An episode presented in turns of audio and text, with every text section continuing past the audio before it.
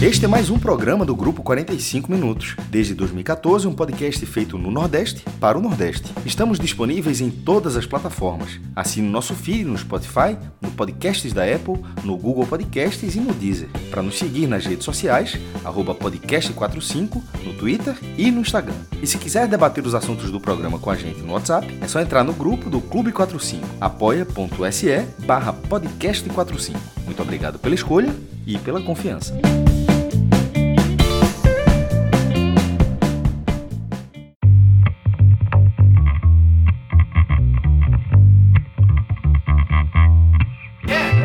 Fala galera ligada no podcast 45 minutos. A gente está começando aqui mais uma edição da série Os Sete Presidentes, é, onde a gente está entrevistando aí os presidentes do, do, G7 do Nordeste. Nesta edição a gente conversou com Edno Melo, presidente do Náutico, é, seguindo aí a linha, né? Já tínhamos falado com Guilherme Belintani, Paulo Carneiro, é, Robson de Castro, Marcelo Paz, Milton Bivar e agora Edno Melo, num papo, mais uma vez, vem virando rotina, né, Fred? Um papo, mais uma vez, muito bacana é, de um presidente com, aqui com a equipe do podcast, bem tranquilo, um clima bem amistoso, respondendo todas as perguntas, é, assim, na medida do possível do que um, um presidente de um clube pode falar, mas eu destacaria a sobriedade, a tranquilidade de Edno Melo nessa, nessa conversa e todo, todas as conversas que ele tem tido, né? Ele é um cara que realmente é um cara muito centrado, muito pés no chão, e é o reflexo do que a gente tem visto no Náutico na gestão dele. Lucas, eu diria o seguinte: tá? os torcedores de cada clube ouvindo seus próprios presidentes, eu não tenho qualquer dúvida que o torcedor do Bahia, quase que sua totalidade, termina a entrevista aliviado com o presidente que tem. O torcedor do Fortaleza termina a entrevista aliviado. O torcedor do Ceará, o mesmo sentimento. Paulo Carneiro e Milton Bivar, eles não são unanimidades. Pelos seus estilos, por serem. É, não tem, detalhe, Paulo Carneiro e Milton Bivar não têm o mesmo estilo, mas eles não são presidentes com esse perfil de um gestor mais alinhado ao a forma como o futebol vem sendo conduzido nessa virada de chave. E Edno, para mim, ele vai se encaixar nesse grupo em que estão Bahia, Fortaleza e Ceará. Inclusive o Náutico, que está em dia no meio de uma pandemia, pagando ele antecipado. Começa, Pagou antecipado. Ele começa, é, ele começa a se aproximar. Veja só, eu não estou falando em aproximar de receita. O Náutico está anos-luz atrás desses três clubes e só com uma sequência de Série A, ou com algumas passagens na Série A e uma Série B, com uma estabilização, com a mesma linha que vem sendo adotada nos últimos anos, o Náutico seguiria, de fato, ter uma realidade mais próxima à de Bahia, Fortaleza e Ceará hoje. Mas o Náutico está no mesmo bloco, no mesmo perfil de gerenciamento, inclusive esse assunto é abordado. O próprio Edno cita várias vezes Bahia, Fortaleza, mostra que está alinhado, que está enquadrado realmente com esse grupo que deu uma virada de chave. Agora, não é uma virada de chave completa. Afinal, o futebol pernambucano tem suas características próprias. João traz o assunto da arena. Tem alguns pontos que o futebol de Pernambuco ele ainda tem o seu, o seu DNA, a sua essência, que é um pouco diferente do que acontece nesses dois outros estados. Mas assim, eu, particularmente, nunca tinha tido uma conversa com Ed na última entrevista dele ao podcast. Eu não participei, não pude participar, e saí com uma impressão muito legal, muito positiva, é, enquanto gestor e com uma simpatia muito grande. Né? Um cara de uma conversa agradável. Em parte da, do programa vira uma conversa e foi, foi muito boa a conversa. Tenho certeza que os torcedores de todos os times vão gostar aí de seguir nesse podcast. Fred, e como aconteceu em quase todos os casos, acaba tendo seus 10, 15 centavos de resenha. É, para perguntar se a turma é esporte, a turma respondeu, não teve problema nenhum. E ele não viu problema nenhum também. Então, assim, foi uma forma muito interessante de abordar esse assunto. É lá para a reta final, o torcedor que chegar lá vai ver um tema bem interessante, que geralmente é, gera bastante interesse. E fez espaço com o João, né? Tu, com, tu ah, pai, empurrando, né? Ah, mas fez. É no, é no, é no, é no, diz que não, mas gosta de mim, rapaz. Seguinte. Até a primeira é, derrota, Grilo. De, não. Ed, Edson é um cara que eu já entrevistei algumas vezes, inclusive nessa primeira do podcast. E eu acho que em todas ela, ele tem uma marca que é, que é aquilo que o Lucas falou. Ele é um cara muito centrado e ele fala, é, é, ele, ele explana bem as ideias dele. Ele tanto, nesse, nesse programa que, que você vai escutar agora, ele fala muito bem sobre as finanças do Náutico, nesse período de pandemia, obviamente a gente perguntou sobre isso, e o Náutico é um time que hoje está com as finanças em dia, mas falou também de, de futebol, falou de planejamento para a Série B, falou de planejamento para a reta final da, do Pernambucano, do, da Copa do Nordeste, a visão que ele tem sobre essas competições, e ele explica muito bem o que, o, a, a, a, é, como ele, ele vê a retomada do Pernambucano, a retomada da Copa do Nordeste, é, fala de, até de planejamento para a Série B, que o Náutico tem um planejamento traçado. Então, é um assunto que ele, ele vai é, do finanças, futebol e jornalismo, como o Cássio citou. Ele faz essa. Ele tem essa. Ele tem essa. A parte dele, essa curiosidade né, de saber para que time cada um torce. Ele sabe que o meu, o meu, o meu time ele sabe, que é o mesmo que é o time dele. É, mas, mas foi uma conversa bem legal, um papo que vai, que flui naturalmente e sempre com Edno muito muito sereno, centrado e claro nas respostas. Então, antes da gente dar o play nessa conversa muito boa que a gente teve com Edno, Fred, temos uma notícia boa que já está nas redes sociais, né, do Village. O Village já tem data para voltar às atividades, né? Dia 31 de julho, as portas do Hotel Village Porto de Galinhas vão estar abertas aí ao público. Vai começar a correria agora em busca de, de reserva, né? Veja só, 17 de agosto, meu aniversário, o plano é comemorar lá. Ainda nem vi em que dia cai, mas o planejamento é esse, né? E fico muito feliz por Eduardo e por todos que fazem o Village em a gente ter esse norte, né? Esse horizonte desenhado, planejado. Tenho absoluta certeza que o Village vai ser uma referência nessa nova fase que a gente vai viver nesse pós-pandemia. O Village é, é uma referência de organização, de estrutura e de inovação e não tenho qualquer dúvida que vai será um dos hotéis mais seguros e mais atentos a esse cuidado que todos vão precisar ter ainda por um tempo e sem perder a essência, né? Sem perder a diversão, o clima leve, aquilo que a gente sempre falou aqui em tantos anos de podcast. Você pega o carro, viaja 60 quilômetros e parece que está em outra realidade, parece que você está de fato distante do Recife, você consegue mergulhar né, num, num cenário de diversão, de relaxamento. Eu acho que a gente está precisando muito disso, todos nós, né, quem está falando, quem está ouvindo, e vai ser uma época vai ser uma nova temporada em que o Village e todos os outros hotéis do litoral sul de Pernambuco, né, do agreste de Pernambuco, o turismo local, o turismo local passa a ser uma tendência. Eu não tenho dúvida que o nosso código, que a nossa parceria com o Village vai ser muito decisiva para que cada vez mais ouvintes nossos possam conhecer o Village e possam colocar em prática tudo que a gente fala. Né? Eu nunca vi, em anos e anos e anos, alguém que foi que respondeu para a gente: porra, me decepcionei, me frustrei.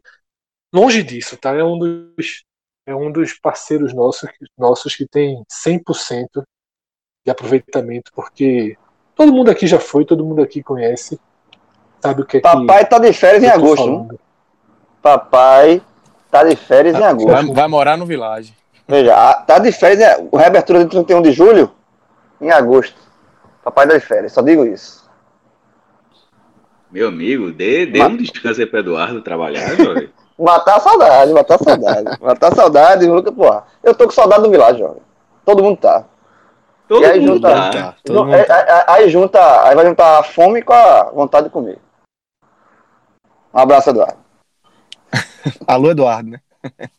então, galera, é, passado esse recado importantíssimo, só para reforçar aí o que Fred falou no, no comentário dele. É, se você não escutou ainda, é só ir lá no, no feed do Agamenon.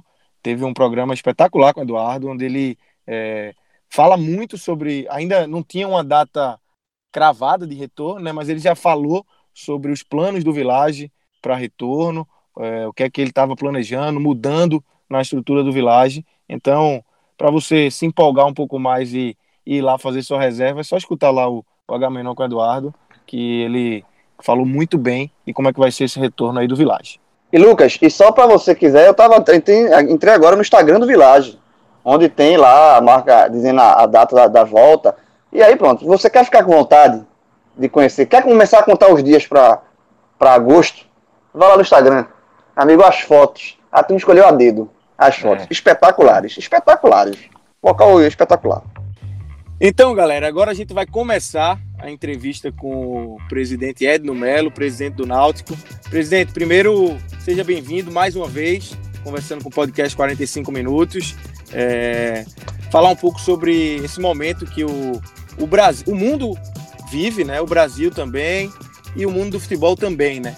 E aí eu queria te perguntar logo de cara como é que o Náutico está fazendo para pular essa barreira. O Náutico que inclusive conseguiu pagar os salários antecipados é, nesse, nesse último mês agora. Como é que está sendo essa engenharia aí que você, você e seus, seus colaboradores, né? Tem o Diógenes que está é, tá sempre ao seu lado e uma equipe muito grande também. Como é que essa, essa equipe, você encabeçando, tem, tem feito para ultrapassar essas barreiras aí da pandemia na medida do possível, né? Veja, é uma situação muito complexa, porque por mais que você é, faça um planejamento, faça um orçamento enxuto dentro da realidade do clube, você jamais vai colocar dentro do seu planejamento uma pandemia. A gente já vai para praticamente três meses é, sem ter um jogo. Você sabe que o jogo ele envolve várias, várias receitas. E, e o Náutico praticamente perdeu todas, inclusive os patrocinadores. Né? Só, ficou, só ficou com as receitas dos sócios e as cotas de televisão que também saíram foram... todos os patrocinadores presentes todos eles foram é, todos foram suspensos né? nenhum pediu para sair. Todos pediram para suspender porque não sabia como é que ia ficar a situação. E eu entendi o momento deles mas nenhum disse ó tô saindo de jeito nenhum. Todos é, disseram que quando voltar querem retornar a, a, ao, ao patrocínio da camisa enfim. É, mas você perde todas essas receitas. A gente tinha o, a, a receita pontual dos jogos do patrocinador master, que era uma verba boa. Ele estava vendendo por jogo. Essa daí, de cara, você já perde, né? É, perde também a receita dos bares, perde a receita da bilhetagem, perde a receita dos royalties, porque você, é, é, consequentemente, você deixa de vender produtos do clube. Então é muito difícil você administrar tudo isso se você não tiver um orçamento enxuto. O Náutico fez um orçamento dentro da realidade dele, mas o mais importante, Lucas, nesse momento, é o cumprimento dele. E aí entra a importância de Diógenes no Náutico, porque você fazer um orçamento já é difícil, um orçamento onde você tem poucos recursos, e você cumprir esse orçamento sob pressão é mais difícil ainda. Então, quando a torcida pede para demitir um técnico, pede para demitir um jogador, contratar trazer a é, jogador A, jogador B, ela não ela não não está vendo o que a gente está planejando para o clube. Ela não está vendo o projeto. Ela está vendo aquele momento.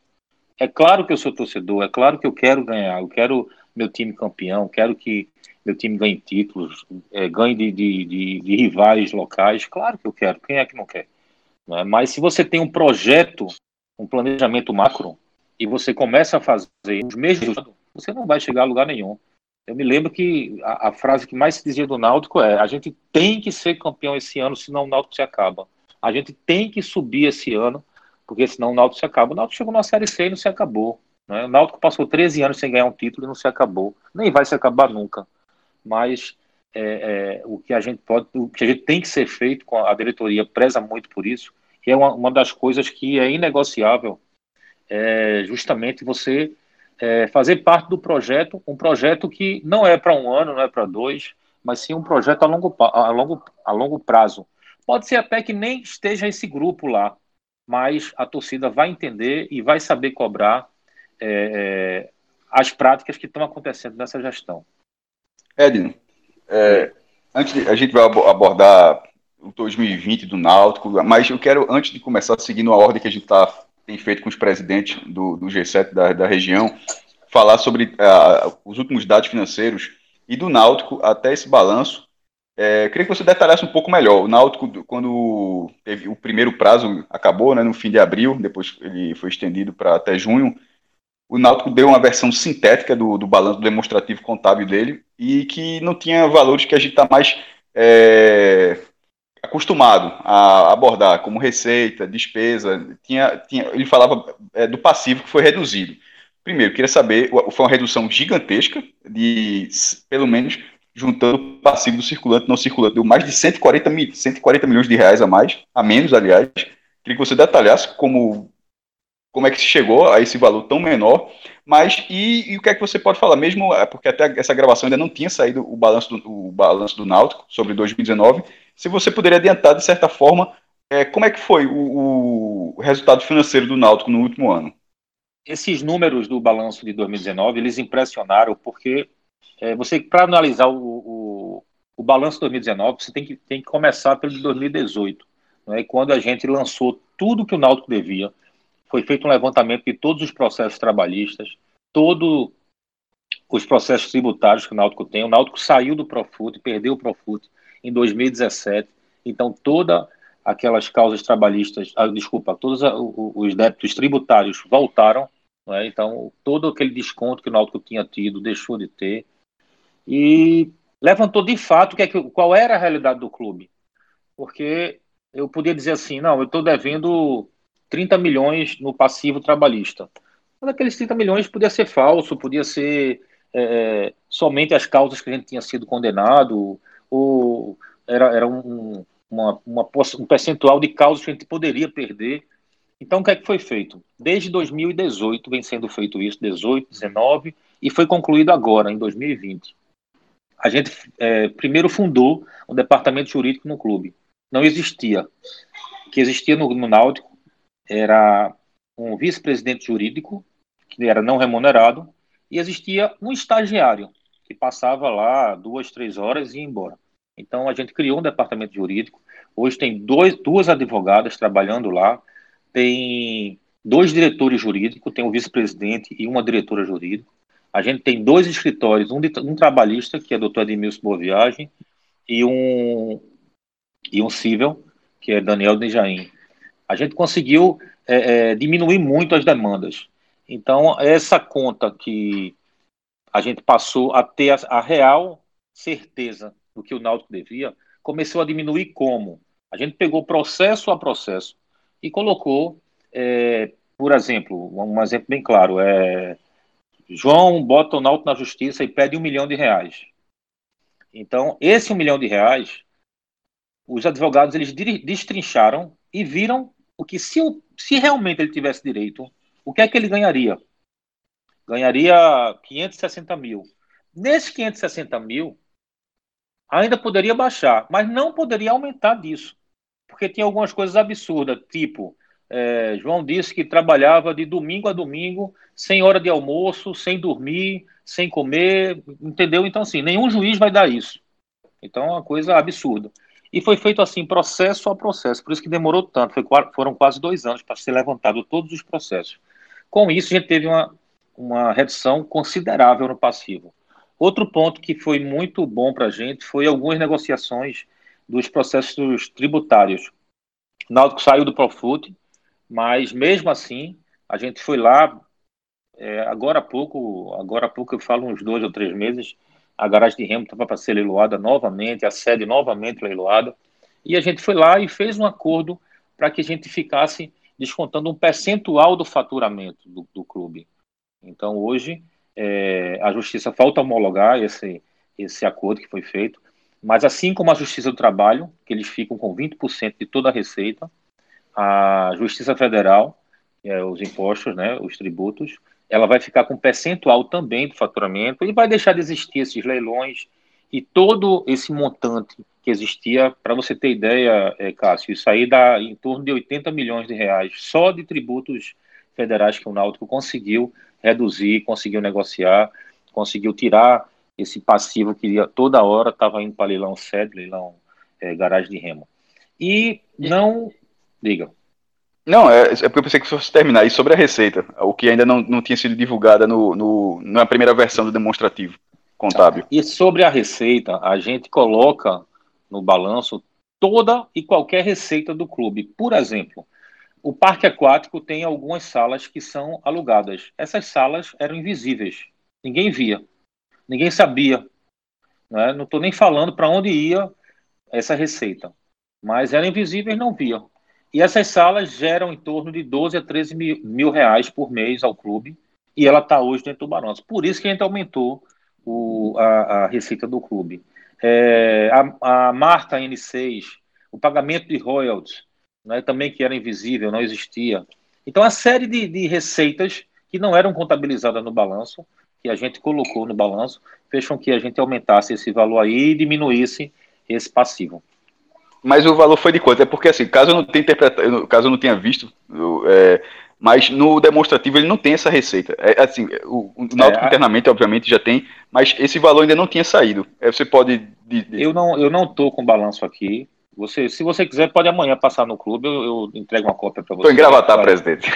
Tá em Gravatar? não vai falar, tá assim, mas é o que? 20 milhões, 20, é, só uma ordem de grandeza, para pelo menos fazer uma ideia do que foi o Náutico. É, nesse período, porque o Náutico vinha de, de uma, uma primeira Série C em 2018 com 16 milhões. É, então, tipo, foi, ele conseguiu ser, é, ter uma receita maior em 2019? Teve uma receita maior em 2019. Teve uma receita maior porque o Náutico ele mudou é, é de imagem para o mercado, né?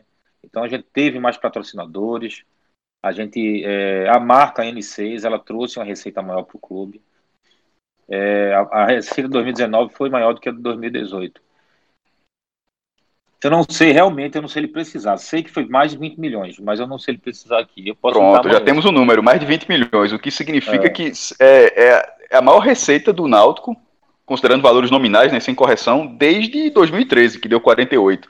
De lá para cá, nenhum ano tinha chegado em 20. Então, nem na Série B, jogando o Náutico, tinha chegado a 20 milhões. É, a gente chegou, é, mas graças a isso, viu? A, a, a ter colocado absolutamente tudo. É como eu lhe falei, tinha várias coisas que não existia. Esse aluguel é um exemplo disso, entendeu?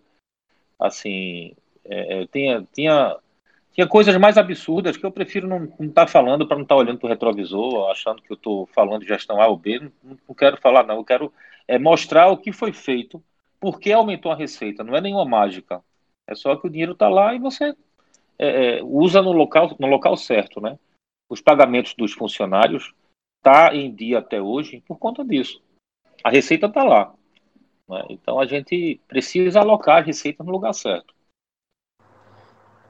E aí é justamente pegando esse último gancho aí que você falou, que na semana passada o Náutico anunciou é, que estava pagando os salários, né, a parte de, que estava em aberto ainda direito de imagem, e também já adiantando a parte da carteira que venceria agora dia 10.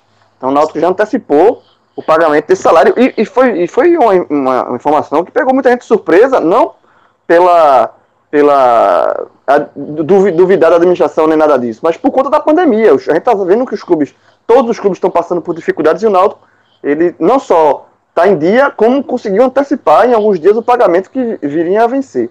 É, isso isso é, não foi possível apenas graças à a, a, administração pé no chão que você está tendo, ou o Náutico ele, ele é, é, tá, teve que recorrer a algum tipo de empréstimo? Esse dinheiro da CBF que, que a CBF anunciou ontem, o Náutico já estava sabendo e já estava contando com esse dinheiro. Como é que foi essa, essa alocação de recursos para que o Náutico chegasse na. O time vai voltar a treinar no dia 15, em dia, né? Como é, assim, uma, uma situação. A gente pode até colocar privilegiada em, em comparação com outros clubes nessa pandemia. Como é que o Náutico conseguiu esse, essa, essa engenharia aí para dia 15 estar tá todo mundo em dia?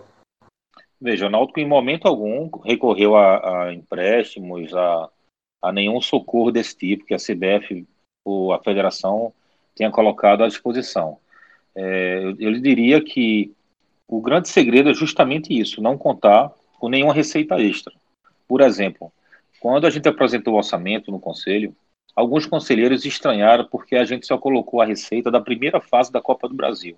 Sim, mas o Náutico não vai passar de fase, o Náutico não tem condições de chegar na, na terceira, quarta fase. Tem, o Náutico tem. Mas se caso não chegar, como é que vai ficar é, esse buraco aí desse, dessa, desse dinheiro que não vai chegar? Que foi o que aconteceu com o Bahia. O Bahia botou no orçamento que chegaria até a, a, as quartas de finais da Copa do Brasil e foi eliminado na primeira fase.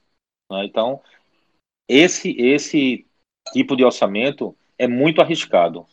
Então, eu acho que um dos segredos de, de você estar de plente é por conta disso. O jogo do Botafogo, muita gente perguntou: é, vai fazer falta o dinheiro? É claro que todo dinheiro que deixa de entrar faz falta, mas ele não compromete o pagamento do clube. Por quê? Se ele entrasse, seria uma cota extra. A gente poderia contratar uma pessoa, um jogador a mais, poderia fazer uma reforma, é, enfim, no CT, no campo, no vestiário, mas não entrou. Fez falta, fez falta, mas ele não comprometeu o nosso orçamento. E a gente seguiu é, é, é, com a receita que a gente tinha. Não é? Se a gente tivesse passado do Botafogo, a gente é, tinha um upgrade no orçamento. Então, eu acredito é, que o sucesso desses pagamentos tem sido isso.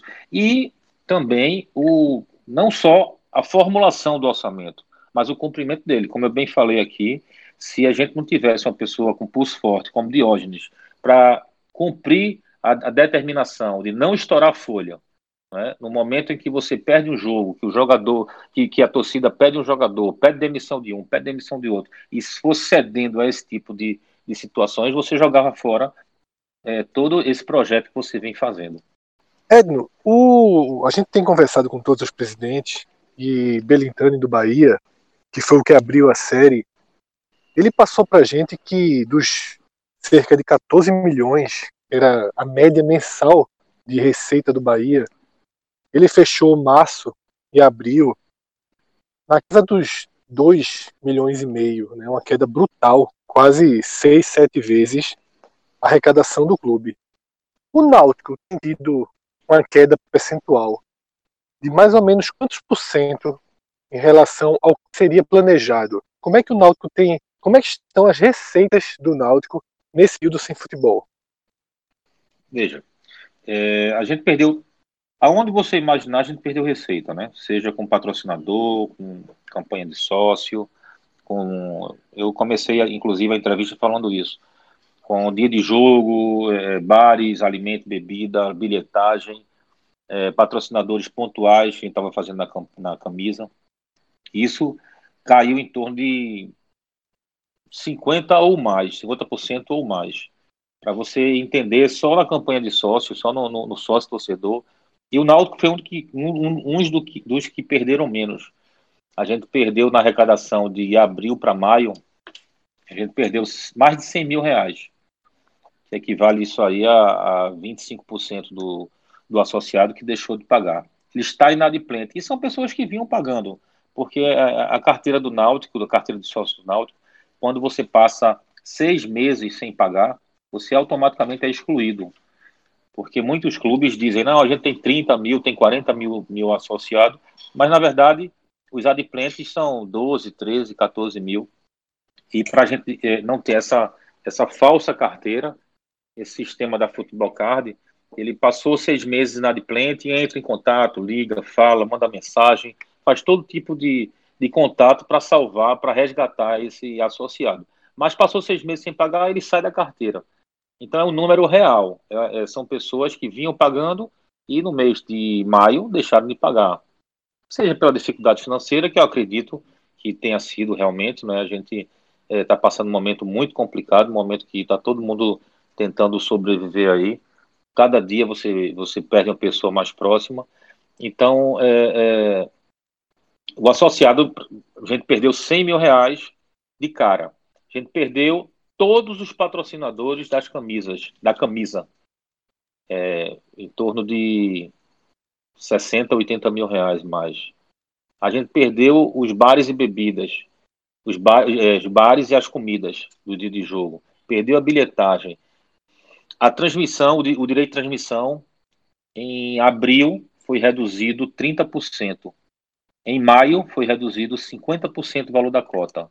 Em junho, a redução vai ser em torno de 50% também. Esse valor vai ser reposto, tudo bem, até a CBF colocou à disposição agora, ela vai emprestar, né, não vai doar, esses valores que, que foram descontados pela Globo, e a, e a Globo vai pagar durante o, o ano, o decorrer do ano, em vez de pagar para os clubes, vai pagar para a CBF. É uma ajuda, é uma ajuda. A gente, a gente achava que a CBF ia fazer algum gesto é, alguma doação, como, ele, como eles fizeram para a série C e D. Mas não, eles só emprestaram esse dinheiro. Mas, ao mesmo tempo, a gente teve uma economia muito grande de muita coisa. Né? A gente reduziu, o clube botou todo mundo de férias. Um terço das férias vão ser pagos só no final do ano, em dezembro. A gente pagou o valor normal da folha. É, teve a redução da energia, teve a redução dos 25% dos atletas. Então a gente foi adequando o clube a essa realidade, a essa receita. E por você não estourar esse orçamento, né, você acaba é, é, ficando numa, numa situação um pouco menos desesperadora. A gente teve o acordo de Tiago, a venda de Tiago, é, para entrar as parcelas até o mês de agosto, né? E, e, o Flamengo negociou e vai pagar só no fim do ano, no, no próximo ano, fim, até o fim do próximo ano, mas pagou uma parcela. E essa parcela foi que manteve a gente ali no, no, no dia a dia mais tranquilo. Edno, ainda dentro dessa pergunta de Fred, é, eu queria saber, se, se possível, se falar em números, assim, quanto era que o Náutico tinha de receita global do clube nos meses normais, né, antes, antes da pandemia, e quanto é que esse número caiu para esses meses de pandemia. E também, assim, a gente sabe que a gente, a gente reforçou aqui que o Náutico está voltando aos treinamentos em dia. Né? O Náutico fez um esforço e está tá em dia com seus jogadores e com seus funcionários. Mas a situação é difícil. Quanto tempo mais o Náutico aguentaria sem futebol, sem a volta do, do, dos campeonatos, assim, para que o Náutico é, volte a. Quanto tempo mais o Náutico aguentaria nesse sufoco aí, mantendo os salários em dia sem jogos? O Náutico perdeu praticamente 50% de toda a receita que ele teve. O que ficou foi a receita do associado e a receita da, da, da, da verba de direito de transmissão. E mesmo assim, essa verba de direito de transmissão foi reduzida, como eu falei, no, no mês de abril 30% e no mês de maio 50%. E o associado, ele chegou a, a reduzir de 25% a 30%. Mas a gente teve outros ganhos, como eu falei, né? Teve o dinheiro de Tiago que entrou, teve essas campanhas de sócio que eles estão respondendo muito bem. A gente tem essa, esse pacote que a gente fez aí, mesmo avisando a eles que é, alguns jogos do início da Série B pode ser de portão fechado, então eles não vão ter a reposição do dinheiro, nem vão ter a compensação em outro jogo, ou seja, as pessoas estão comprando realmente para ajudar. Essa campanha já passou de 50 mil reais, já passou de 60 mil reais, na verdade. Então você vê que o torcedor ele só precisa de uma motivação para jogar junto com o clube. Eu diria a você, João, que a gente perdeu aí em torno de 350, 400 mil reais por mês. E quanto tempo mais o Náutico aguentaria passa viver, viver dessa forma que está vivendo, sem jogos, assim, mais um mês, mais dois meses? Quanto mais o Náutico conseguiria viver tranquilo, entre aspas? Veja, o Náutico não está tranquilo, né? O Náutico não está numa situação financeira é, favorável, não está. É, porque algumas pessoas acham que por a gente estar tá pagando em dia, estar tá com o clube é, é, organizado financeiramente, a gente está nadando em dinheiro, está sobrando dinheiro. Não é, não é verdade. Não, isso, é, momento, isso, isso, não é verdade. Você, a gente sabe disso, que é, o sufoco é muito grande. Nesse momento, o Náutico já não está não tá com, com, com condições financeiras de se manter. É, tanto é que essa ajuda da, da CBF veio muito bem numa hora muito, muito propícia aí para salvar esses clubes, porque está todo mundo já é, é, é, na situação que não sabe o que fazer. Se não tem a receita, não é? Então, o que a gente pode fazer é negociar, é falar, é conversar e esperar. O que a gente tem feito muito é isso, não é? é ser transparente com os funcionários, ser transparente com o elenco, mostrar, não vai, vai acontecer isso, vai acontecer aquilo, e acontece. Quando a gente fez a redução de 25%, é, alguns jogadores ainda chegaram a ponderar, mas entenderam. E depois que receberam, a gente tem clubes no Brasil que está três, quatro meses sem receber. É, a gente tem, no, de todo elenco tem as suas, as suas lideranças né, umas duas ou três lideranças mandaram mensagem para o, o, o, gerente de futebol Ítalo, agradecendo, dizendo que foi bom negociar para ficar bom para as duas partes, tanto para eles que recebem, tanto para o, o, o, clube que paga. Então, é, é, o momento é esse, João. O momento é de, de, conversar, de dialogar, mas eu diria a você que não tem condições mais de passar um mês ou dois sem ter as receitas do futebol, não, porque o Náutico não vai aguentar, não. Edno, então já pegando justamente esse gancho final de ter mais um ou dois meses, até porque o futebol já deve voltar pelo menos às primeiras atividades agora no, no, dia 15 de junho, queria que você dissesse assim, os planos, nesse primeiro momento, os planos do Náutico para essa retomada. É, não, não só na questão esportiva, porque até porque tem um departamento para responder sobre isso, mas na questão administrativa, com a, essa abertura gradual das atividades é, econômicas a parte do questionamento se é certo ou errado, mas com isso acontecendo, o que é que, como é que o Náutico começa a, a, o que é que o que é que muda no Náutico a partir de agora? Se é que muda alguma coisa já nesse primeiro momento, com paralelo à volta do futebol? Muda, né? Primeiro a gente vai entrar em contato com todos os, os patrocinadores para negociar uma volta, para entregar um plano de mídia para eles, para que seja compensado essa parte da, da, da pandemia que ficaram sem sem visibilidade nenhuma. A gente tem feito algumas lives, tem feito algumas. É, é muito pouco nas redes sociais para tentar, tentar é, é, introduzir os, os patrocinadores também para que eles não fiquem completamente de fora. Mas não tem sido fácil. Então, o primeiro ponto administrativo é esse: negociar com os patrocinadores. Depois, a gente precisa é, entender as receitas, o que é que vai voltar, né? Quanto realmente a gente vai receber do, dos contratos de televisão, de, de transmissão. Então, tudo isso, todas essas receitas que a gente tem, aonde buscar, em quem, em quem buscar, e a gente vai ter que gerar outras receitas, novas receitas, como foi gerada agora na pandemia a, a receita da, desse pacote de associado. Né? A gente vai botar amanhã Amanhã, eita, quase que eu dizia uma, uma coisa que eu não posso dizer, só amanhã, sobre a camisa. Quase. E logo o João. Mas, presidente, mas só vai pro ar, só vai pro ar mais tarde, depois. Só vai pro ar quando ar, só vai pro depois. Se eu falasse, já tinha, já tinha, já saiu a camisa? Eu veja só, eu, eu tô, eu tô, eu tô, eu, eu não tô nem segurando o celular. Eu tô nem segurando o celular, eu tô. Tá certo. Se quiser, quiser dizer, pode dizer. Não, não gosta de vazar a camisa, né, presidente? Vai ser uma, vai ser uma novidade boa para o associado, vai ser uma novidade boa para o clube, porque a gente tem que, nesse momento, tem que criar mesmo, tem que criar, tem que interagir. Eu, eu, não, eu não, lembro, é, é, com certeza teve, mas eu não lembro é essa interação que existiu, que está existindo entre a torcida e o clube, em todos os sentidos, né? no marketing, no futebol, a gente está buscando trazer realmente o, o associado para dentro do clube. É, quando a gente lança o sócio nação a 12 reais, a gente quer, quer também fazer um programa de inclusão. É? Então, é, quando a gente cria uma diretoria feminina com a diretora mulher, a gente também quer trazer a mulher para dentro de campo. Ou seja, uma série de coisas que a gente está querendo tirar esse estigma do Náutico de time de elite isso, particularmente, me incomoda muito. Isso foi uma, uma, uma coisa que eu acho que não, não fez bem ao clube, não fez bem ao Náutico. Atrasou eu, muito o clube. Eu isso acho. Eu concordo. Eu não, eu não, não gostaria de. Inclusive, tem uma. Quando o Náutico subiu para para a Série A em 2011, né? Tinha uma camisa que era a Elite e volta a Elite. Foi 2006, essa... foi no acesso de 2006. 2006, né? Pronto. Sei que tinha sido 2011. É. A Elite volta a Elite. Eu disse, eu nunca faria uma camisa dessa. Né? Nunca, nunca faria uma camisa dessa.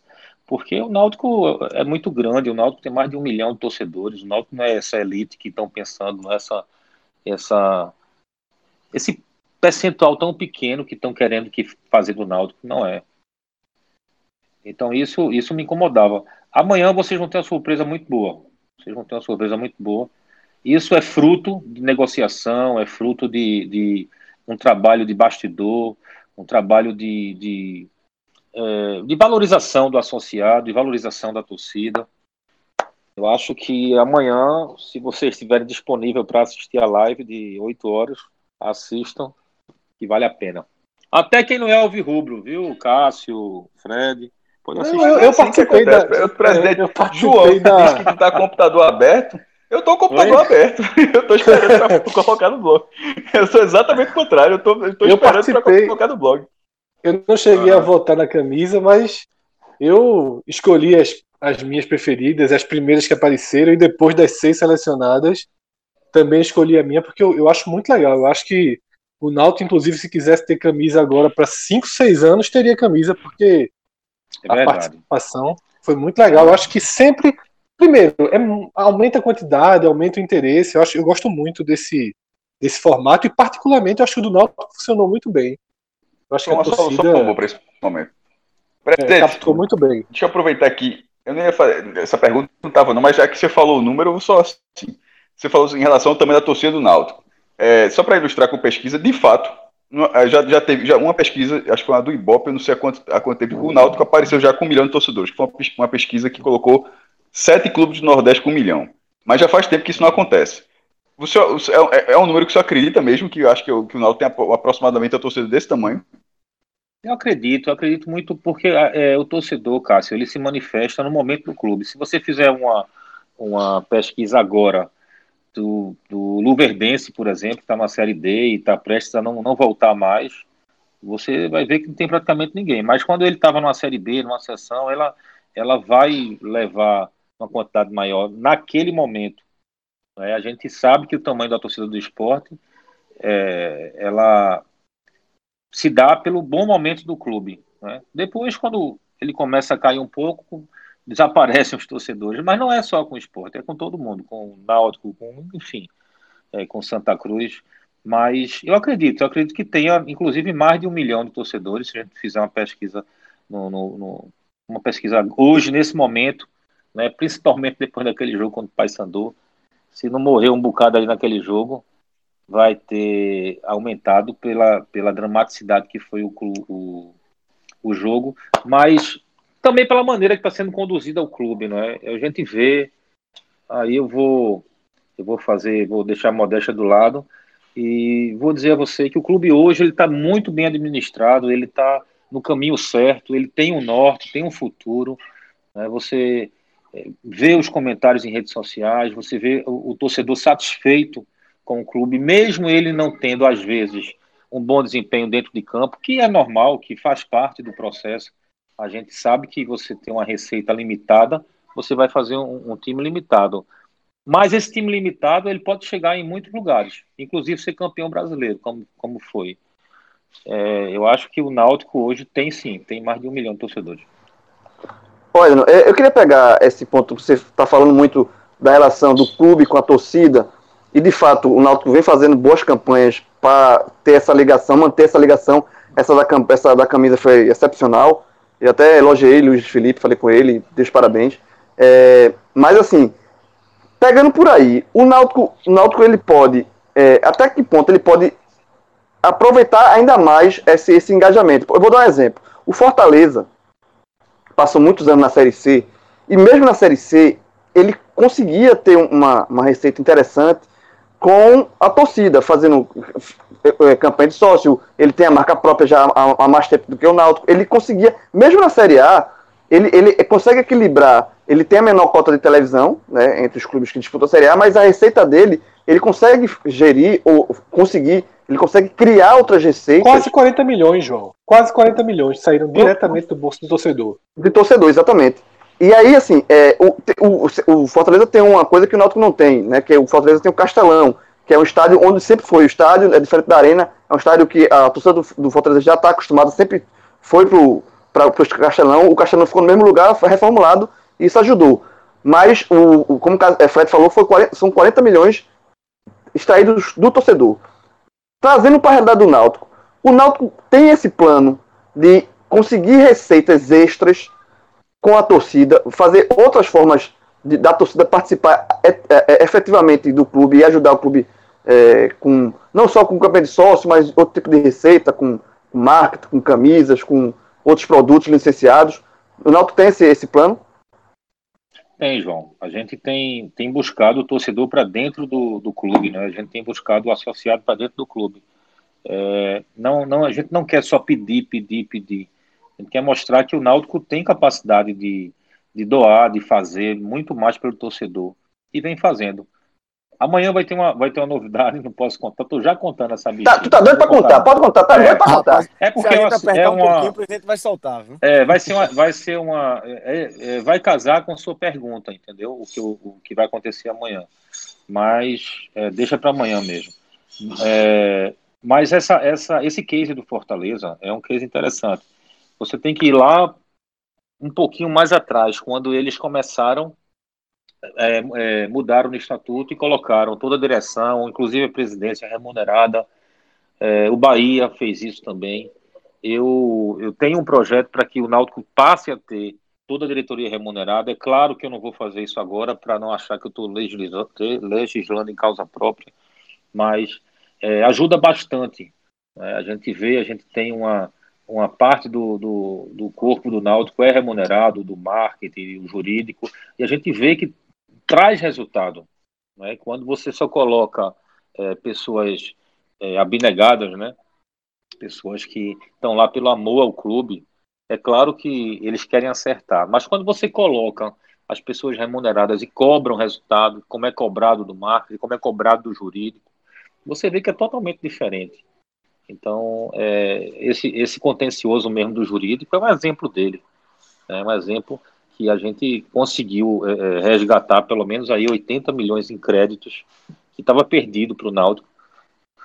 E resgatou porque cobrou, colocou metas, cobrou diariamente, é, é, é teve é, relatórios, teve, tiveram como é, auditoria de números. Mas quando você é simplesmente um abnegado, simplesmente um voluntário, fica mais complicado de você buscar isso. O Náutico, o departamento do marketing do Náutico hoje, ele boa parte já é, é como é remunerado, já é profissionalizado.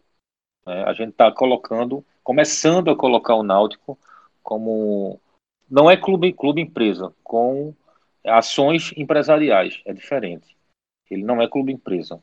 Mas para isso tem que existir isso, sabe, João? Tem que ser a, a profissionalização dos departamentos. Né? Quando a gente tiver todos os departamentos, seja de patrimônio, seja de marketing, de RH, todos, realmente todos, é, profissionalizados, você vai ver que o resultado é maior. Enquanto não, a gente ainda assim consegue buscar muito torcedor para dentro do clube.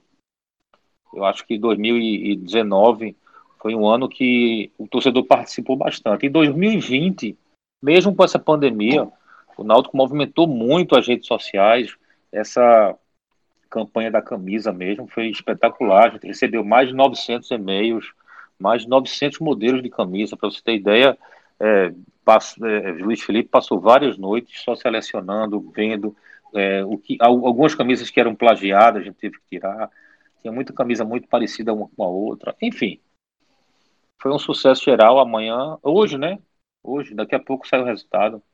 E esse é um, um exemplo que o torcedor ele espera só algo para chegar junto. E a torcida do Náutico não é por acaso que é a mais fiel do Nordeste, né? Ela chega junto de verdade. Quando a gente está precisando, chama ela, ela vai.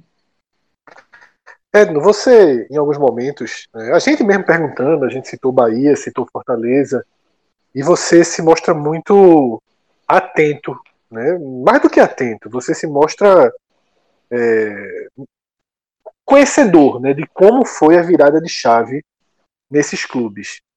E a gente aqui no podcast, pelo menos desde 2015, que a gente 2016, que a gente vem fazendo o acompanhamento das receitas ano a ano, a gente viu essa esse gráfico, né, a origem desse gráfico, Náutico e Santa, o Santa na Série A, né, o Náutico na B e o Fortaleza na C, já gerando mais receita do que Náutico e Santa na B.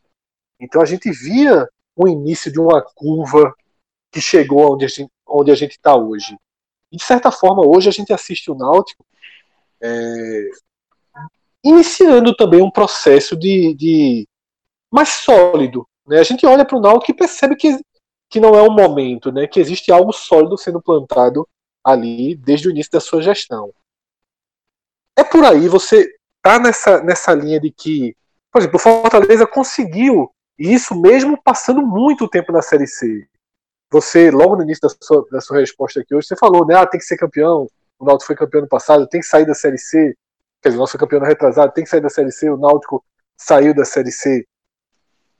É, a, essência é essa, Edu, é olhar para dentro, olhar para o Náutico, se organizar e deixar um pouquinho o comparativo que a gente já viu durante muitos anos, né, direções do Náutico querendo alinhar com, com o investimento de esporte em Santa Cruz. A gente viu o Náutico, há, não me lembro há quantos anos foi aquele time que Dado iniciou o ano, né, com mais de um milhão de 2016. folha.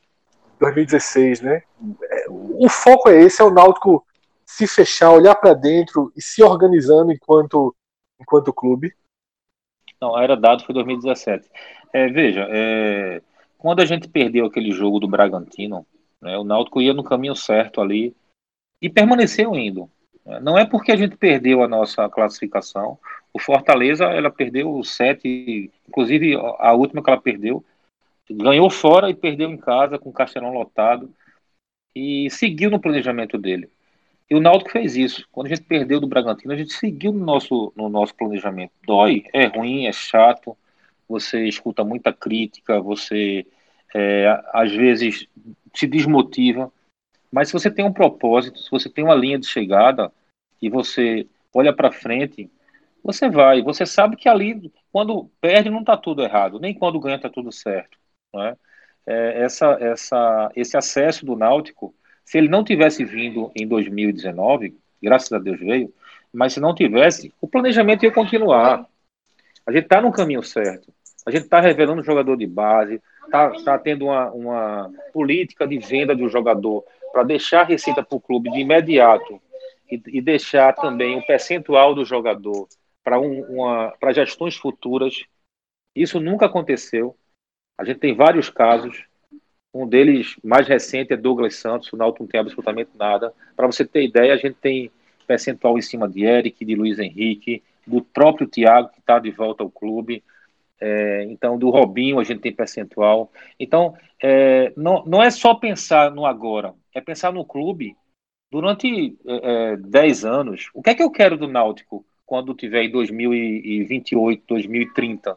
Eu quero meu clube assim, desse jeito indo e voltando para a Série A e batendo e sendo rebaixado para a Série C e tendo sede leiloada e essa confusão toda de passivo trabalhista, passivo tributário, civil. É isso que eu quero viver nessa nesse rolo compressor o tempo todo? Ou eu quero dar uma acalmada e olhar para frente e dizer assim, ó, meu clube eu quero que daqui a 10 anos ele esteja sólido numa Série A. Que as pessoas olhem para o clube e respeitem o clube. Mas para chegar nisso, Fred, você tem que plantar agora. Tem que começar agora. A parte mais difícil é essa, é o pontapé inicial. É muito difícil.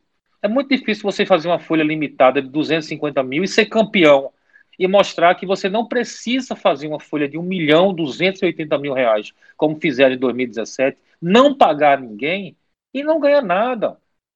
Por quê? Porque o, o, o resultado ele tem, tem, tem que ser a consequência de um trabalho. A gente, o ano passado, não foi campeão pernambucano por um detalhe, mas poderia ter sido. Se a gente tivesse sido campeão é, é, é, contra o esporte lá na Ilha do Retiro, não teria sido nada de, de, de, astronômico. Não, a gente foi lá, ganhou o jogo. Ou seja, é uma consequência de fato. Assim como ganha, pode perder também. Né? Mas não pode é jogar tudo que você está fazendo por conta de um resultado. E nem pode fazer tudo por um resultado. A gente vai entrar numa Série B, uma Série B muito equilibrada. Eu venho conversando com o Dalpozo, venho conversando com o Diógenes, venho conversando com o pessoal é, é, do marketing. Veja, o que, vai, o que vai diferenciar esse ano na Série B vai ser a adimplência. Se a gente conseguir pagar esse elenco do começo ao fim, não estou dizendo que ele vai subir, não. A nossa chance de subir aumenta muito. Você, você vai tirar aí dos 20 clubes, você vai citar oito que vão brigar para subir. Eu estou sendo até é, muito bom colocando oito, mas vamos colocar oito que vão brigar para subir. Né? O restante ali vai ficar. E esses oito O diferencial vai ser você pagar em dia. É você ser sincero. jogador de futebol, ele tem uma coisa. Ele, você acerta com ele. Ó, eu vou te pagar 20 mil reais. Agora eu vou te pagar no dia 2. Tá certo? Tá. No dia 2, se você não pagar, e disser a ele, ó, dia 2 eu não tenho. Agora, dia 12 eu vou ter seu dinheiro e vou lhe pagar. Ele não vai achar ruim, não. Agora, se você disser dia 2 eu lhe pago, não paga, dia 3, não, se preocupe não, dia 3 eu vou pagar, não paga, dia 4 não paga, não paga, você perde o grupo, você perde a confiança. E no futebol você fazer um elenco é difícil, é muito difícil. Mas você fazer um grupo é muito mais difícil. Acredito que em tudo, é. não. Diga. Não, é, só desculpa até ter interrompido, porque aqui nesses programas que a gente vem gravando, a gente sempre vira a chave para o futebol, para as competições. E como você, nessa última resposta, já entrou, né, até já deu sua visão de que tem oito, talvez tenha até mais mesmo. É uma Série B é, de muitos clubes do mesmo do mesmo porte, digamos assim. Né? São muitos clubes é que você identifica. É um grande, assim, um grande grupo da morte, né? né, né é, é um grande grupo é. da morte, exato. O, o, cabeça, que é o Cruzeiro, ele vem muito combalido, né? A gente não imagina um já, Cruzeiro... já vem com um ponto negativo por enquanto. É, né? seis, largando com seis pontos negativos. Ele vem, no, ele vem no contrário de tudo que a gente tá falando aqui. É, exatamente. De coisa de Mas aí, Hélio, é, eu, queria, eu queria perguntar a você o seguinte. É, a gente conversa, né, com os presidentes, Belintani que faz parte, né, daquele conselho de clubes, e o próprio Belintani, ele garantiu a Série A, com 38 rodadas. Quando a gente apertou um pouquinho é, sobre a Série B, ele deixou claro que a ideia é que tenha 38 rodadas, mas quando a gente apertou, ele meio que disse: ó, tem uma MP que já permitiria mudar o regulamento. Eu queria saber o que é que já chegou para você em relação a, a, mesmo que não seja nada oficial, Edson, bastidor, presidentes de clubes conversando entre si.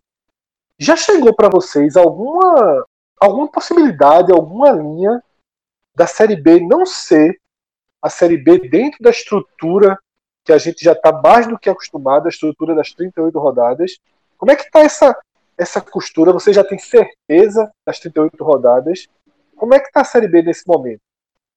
Veja, é, a gente fez uma carta, né, os, os 20 presidentes dos clubes da Série B, que foi entregue à, à CBF, foi entregue em mãos ao presidente Rogério Caboclo, e um dos pleitos era justamente esse, que se cumprisse, que se honrasse as 38 datas.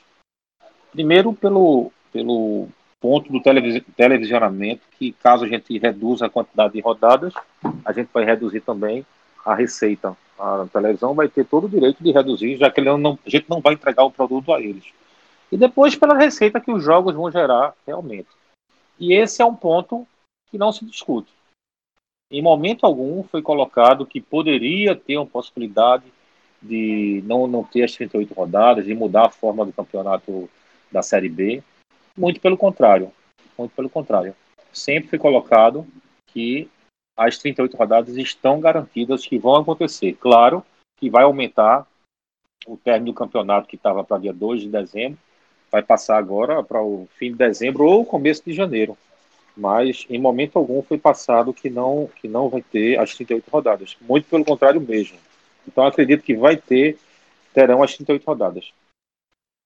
E aí, Edno, também também quando a gente começou com o presidente Ceará do Fortaleza, eles citaram a possibilidade de mudança de tabela, de regionalizar a tabela. Por exemplo, o Náutico vai para Santa Catarina, já faz Figueirense, Havaí, Chapecoense, já faria sequências de jogos para evitar tantos deslocamentos.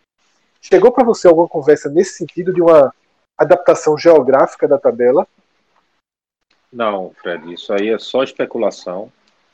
Pode ser até que aconteça isso, mas em momento algum foi tratado isso. Seria interessante, reunião... Seria interessante para diminuir gastos também?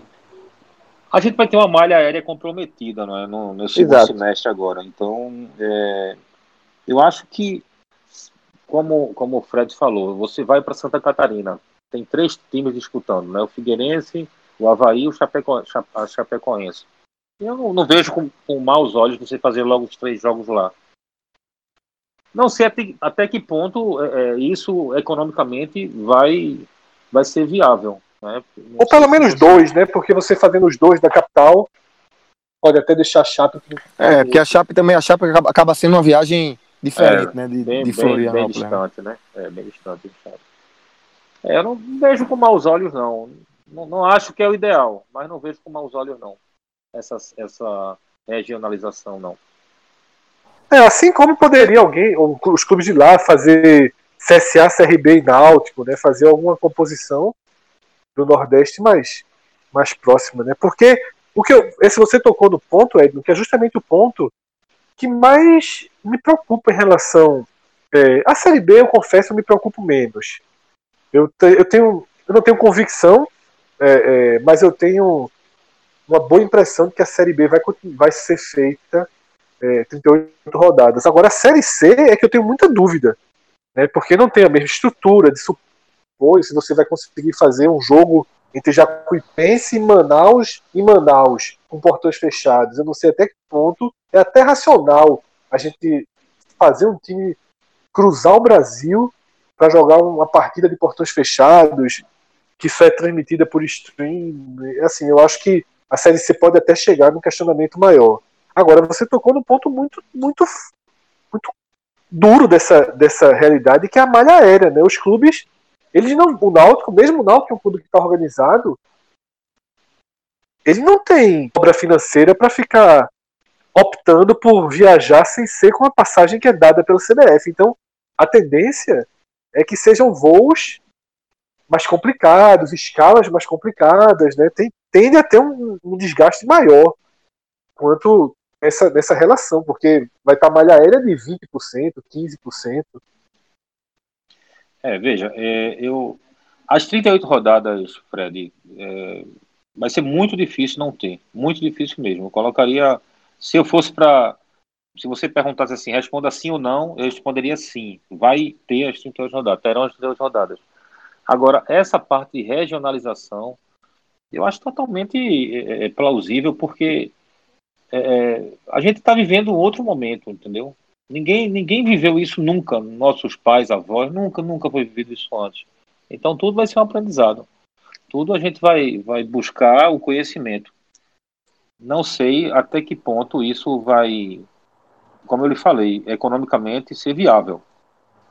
Né? Se tratando de, do lado financeiro, porque às vezes você faz uma viagem dessa, para você ter ideia, você gasta muito mais de hotel, de refeição, né, do que do próprio voo do, dos 30 atletas que vão, dos 30 da comissão que, o, que a CBF disponibiliza. Né?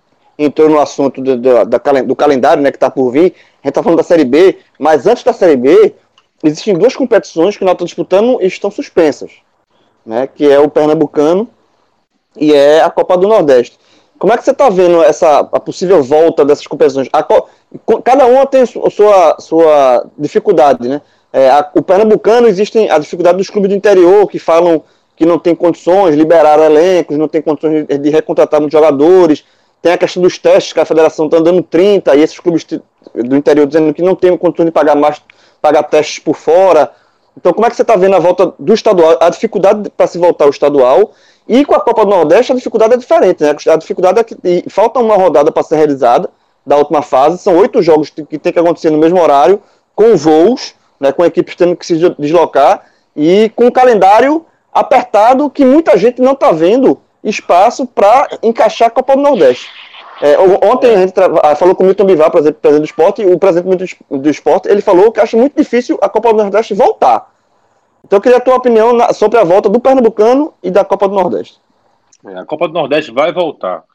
O que está se discutindo na Copa do Nordeste, que eu achei uma boa ideia, é fazer a, última rodada da fase classificatória é, aonde for, por exemplo, Náutico vai jogar na Bahia, então ele vai lá jogar na Bahia. Mas as quatro últimas datas, as quatro últimas datas que são quarta de final, semifinal e as duas finais, fazem uma sede. E as, e as sedes que foram cogitadas foi Pernambuco e Bahia. Bahia por ter três estádios e Pernambuco por ter quatro estádios, né? Então, alojava é, é, todos, porque depois dessa rodada, dessa última rodada, oito times estão fora, né? Oito times. É, o, o, de... o, o, difícil é justamente essa última rodada. Né? É encaixar essa última rodada é, dentro dessa, desse retorno que vai ser é, que vai ter o estadual, é, vai ter pouco tempo de preparação e, e, vai ter Série A e Série B começando, é, muito se fala em agosto. Onde é que é. vocês, é, essa discussão está levando? onde é que se, se encaixa essa volta da Copa do Nordeste no calendário? A Copa do Nordeste tem a certeza que vai ter, porque a Liga do Nordeste ela ganhou na Justiça para que a CBF desse as datas. Ela não queria dar as datas para a Copa do Nordeste, a Copa do Nordeste entrou na justiça, isso há uns 4, 5 anos atrás. E ela é obrigada a dar as datas. Então, é, é, mais fácil não ter mais o Campeonato Pernambucano do que a Copa do Nordeste. A Copa do Nordeste vai ter, mas essa, essa, essa maneira que eles querem fazer em, em criar uma sede e fazer, eu acho que vai acontecer. E não porque gente, não por a, por, por a gente morar aqui, mas por Pernambuco ser central, ter quatro estádios, né? É, lá, lá na Bahia tem o Pituaçu, o Barradão e a Fonte Nova. Não sei se tem, vai ter estrutura lá na Bahia, não sei. Eu realmente Só que a Fonte Nova está como hospital de campanha, ou seja, é, é Exa exatamente. É, então já tira aí a Fonte Nova, né? Se tiverem que fazer, acredito que vão ser feito aqui na, em Pernambuco. Ou podia fazer até em duas sedes, Pernambuco e Alagoas, né? Mas, Edno, você, é você é, o, é, o, sexto presidente dessa série que a gente entrevista e o, o discurso nessa pergunta está longe de ser, é, de seguir uma linha. É, realmente são, é, são opiniões pessoais. Não parece estar tá a impressão que dá depois de tá faltando ainda Tininho, né, que vai ser o sétimo. Mas do que a gente fez até aqui, a impressão que dá é que todo, todo mundo tem a sua opinião do que vai acontecer, mas que ainda não está alinhado sobre o que vai acontecer de fato. É... Não, não tá. Não existiu nenhuma reunião ainda. A gente está aguardando a liga é, é convocar para que tenha essa reunião, tenha essa, essa discussão. Né? Eles estão preparando algumas propostas que eu acredito que vai ser isso. Vai ser é, criar uma sede para que conclua. Mas é como eu lhe falei, eu tenho é, plena convicção, não tenho certeza, porque futebol tudo pode acontecer mas que a Copa do Nordeste vai sim ser concluída. E o Pernambucano, Éder? Como é que tá vendo o Pernambucano e, inclusive, a questão de testagem? O Náutico já vai adquirir mais testes para os jogadores, porque a gente sabe que 30 é muito pouco, né? 30 não, não dá conta. Como é que você está vendo a volta do Pernambucano com esses clubes do interior em uma situação tão dramática, né? Que sequer time tem. É, o, o Pernambucano, a federação ventilou a possibilidade de que as quartas de finais, as semifinais e as finais seja disputada na, na Arena de Pernambuco, uma sede só, uma sede única, porque teria a quantidade é, é, de público menor, tinha como controlar mais, enfim. É, essa também é uma possibilidade. 30 testes, eu acho pouco, eu acho que a federação precisa entender, não vou falar nem pelos clubes, os clubes da capital, mas se você olhar para uma Vitória, Petrolina, Decisão, que já estão no quadrangular do rebaixamento, que já dispensaram seus elencos, né, eu acho que eles vão ter que se esforçar um pouco mais para poder é, é, concluir esse campeonato. Eu não vejo como o Petrolina, por exemplo, que já dispensou todo mundo, né, voltar, contratar todo mundo, a não ser que bote os, juniores, né? Então, presidente, o, o não, o não rebaixar tem, ninguém. Tem, tem, também não, juniores não, presidente. Tem ninguém. Tem, tem não, ninguém. Então, então é uma situação muito delicada, né? Então não, ele pode escolher não rebaixar ninguém, não ter esse quadrangular do rebaixamento, entendeu? Ele abrir mão do quadrangular do rebaixamento. É uma situação totalmente nova, né? Uma situação que ninguém ninguém vai, não tem uma regra, não tem não tem no regulamento. Se acontecer uma pandemia, a gente faz isso. Não tem. Então, você, você acha, olha, mas você acha que seria inteligente ou, digamos assim, mais é, de, de, acordo com a situação, o Estado, o Pernambucano ser dado por encerrado, sem, de, é, sem rebaixamento, sem de, é, declarar campeão? É, você acha que seria uma solução, até para ter essa folga para realizar a Copa Nordeste, que financeiramente é mais interessante para os clubes grandes e os clubes pequenos também não, não, não fazem questão de disputar o Pernambucano mais é, por conta dessas dificuldades. Você acha que seria uma solução mais inteligente, digamos assim, Simplesmente. Acho não, acho que não, João. Acho que não. Inclusive, a gente vai, vai gerar uma série de confusões. Por exemplo, se for dado por encerrado, vai ter que homologar o, o campeonato do ano passado. Né? Então, é, é pra, só para questões de, de classificação para a Copa do Brasil, Copa do Nordeste. Então, o esporte vai primeiro, o Náutico segundo, o, o Afogados é o terceiro, né? O Santa Cruz ia ficar fora, enfim. E o Santa, Cruz, Cruz ficaria fora da Copa do Brasil, né? Pois Porque é, o Santa Cruz está ele, com ranking muito baixo. é, hoje ele lidera o campeonato, entendeu? Então, eu acredito que vai, vai, vai finalizar o campeonato pernambucano. Presidente, é, você falou agora dessa, dessa questão do mata-mata na Arena Pernambuco. Algumas semanas, acho que duas semanas, a Federação Cearense sinalizou de fazer o mesmo com os jogos restantes no, no Castelão. Aí, a partir daquilo, eu, é, ou seja, já tem, já tem de lá, perguntando justamente porque a conversa parece que evoluiu. Eu perguntei para Evandro se havia essa possibilidade de fazer o mesmo a, aqui em Pernambuco. Ele, ele, não foi tão, ele, não, ele não foi tão aberto a essa ideia, ele tratou como algo como um plano C. Mas isso, como eu disse, faz quase 15 dias. É, essa, essa, isso, essa, isso que você falou agora, foi algo mais recente, esse contato com a federação, essa possibilidade? Porque assim, não vi em nenhum outro lugar, ou seja, realmente teria sido, teria sido avançado, teria dado um passo à frente naquela, nessa conversa. Foi agora, esse fim de semana, levantou essa possibilidade de, de Ele, dos jogos Evandro. finais ser... Não, eu conversei com o Murilo. O Murilo disse que tem essa possibilidade. Murilo Falcão, nada... diretor da federação. Tá? É, não tem nada definido, não tem nada, mas existe essa possibilidade sim, desses jogos ser na arena, por conta do controle da pandemia. Não, não, não seria por outro motivo. Seria mais. Seria o mata-mata. Você... Seria a, as fases finais, a quarta de final, semifinal e a final. A última rodada e são então, quatro jogos, né? Nos seus estádios, né? É, porque são quatro jogos. Não, não, são seis. Não, são... Dois das quartas, dois da semi e não, dois da final. Quatro, são quatro datas. Ah, então, sim. as quartas de finais a gente poderia fazer é... no mesmo dia a semifinal, um jogo mais cedo e outro jogo mais tarde. Não tem problema nenhum. As quartas de finais fariam em dois dias, enfim. Tem que ver, tem isso que pensar, foi... tem que discutir. Mas isso, isso foi, isso já, ou seja, houve um, um contato. Pela, isso, isso foi Murilo não, não existiu, falando... não existiu nenhuma reunião, nenhum contato, não se ligou para falar isso, não. A gente conversando, dentre outros assuntos, foi abordado esse. E eu, particularmente, não vejo problema nisso, não, entendeu? Não, acho, acho, na verdade, que isso deve, deve ter feito há muito tempo. Quando eu perguntei do, do, do foi justamente, achei estranho de não se pensar o mesmo aqui, por, do, do, do, que você, até, até pelo processo de higieniza, higienização do, dos estados, o processo de desinfecção seria de um local só, em vez de você ficar tendo que fazer dos aflitos, da ilha, do Arruda, você, multiplicando o processo que você pode fazer uma vez. É. Agora, se a federação não, não intervir aí, não intervir financeiramente para os clubes menores da, da, do interior, eu acho que ela vai ter problema no, no, na finalização do campeonato. Ué, uma coisa que... Uma coisa, só, só, só porque é, não, não, respondeu a questão dos testes. É, o Náutico já... O Náutico já tem um laboratório, já, vai, já adquiriu umas testes. Quando é que vai ser iniciado os testes no elenco? É, Múcio, o, o diretor, o vice-presidente médico do Náutico, ele está em contato com a federação justamente para ver a quantidade de pessoas que vão ser testadas e passar para a gente o excedente.